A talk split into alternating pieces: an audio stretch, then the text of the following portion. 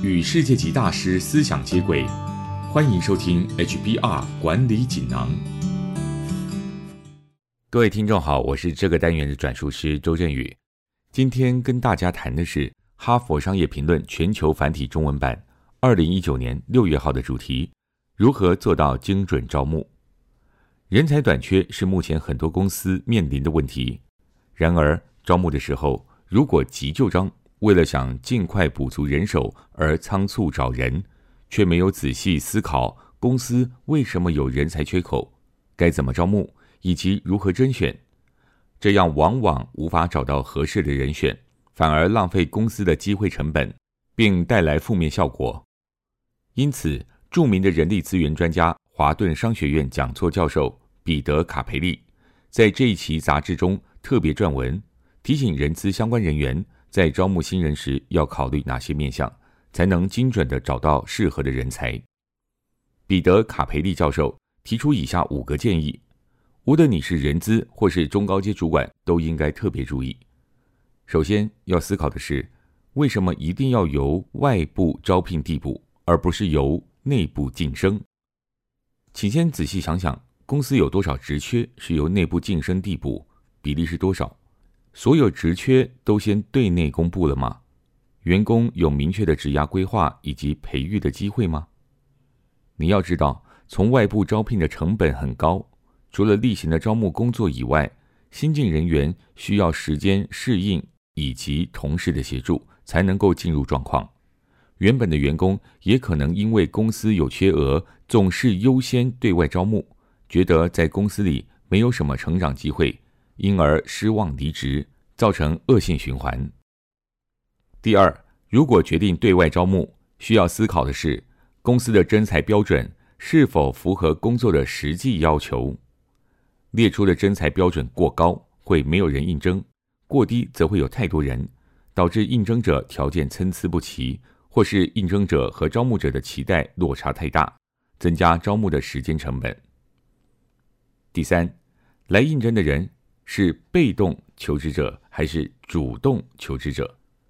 被动求职者大多数只是想了解自己的市场行情，如果有更好的条件，就考虑换工作。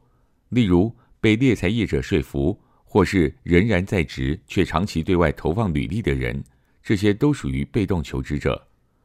而主动求职者大部分都是为了寻找更适合的工作，或者是更好的工作条件。因此，主动求职者。相对的，会有较高的工作热忱，更积极的学习和自我提升的态度。第四，很多公司喜欢透过员工推荐的管道来招募。透过员工推荐，好处是成本较低，而且推荐者多半会照顾新进人员，让他们更快进入状况。旧有的员工也希望新同事能够分摊劳务，发挥更大的效益，因此在推荐新人时。一定也会谨慎挑选，寻找符合条件的人才。但是员工推荐也有缺点，如果都是经由相同的一群人推荐，他们喜欢的类型都会类似，这可能会有物以类聚的现象，导致组织不够多元，降低活力和创造力。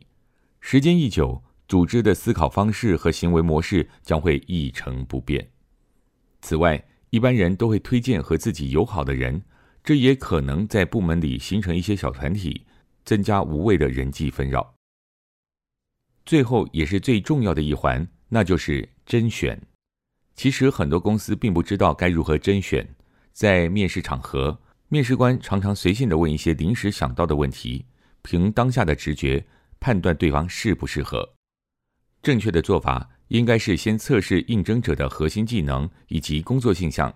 面试的时候，再问一些能够判断应征者是否是好员工，或是能否适应公司文化这一类的问题。例如，你可以问应征者是否有相关经验，或是如何化解团队冲突。最后，在会诊结果客观的判断是否录取他。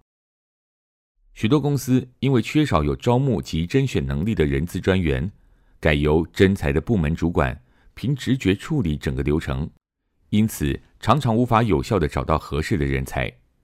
有的公司甚至开始使用外部提供的高科技产品作为人才甄选的工具，这些工具多半是先收集公司现有的人资数据，再根据这些大数据分析，预测最佳员工属性，然后筛选出有相同属性的应征者。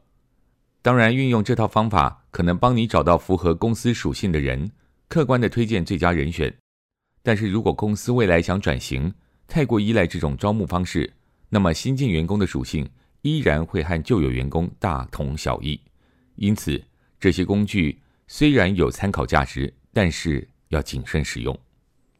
以上跟您分享的是《哈佛商业评论》全球繁体中文版二零一九年六月号的主题。如何做到精准招募？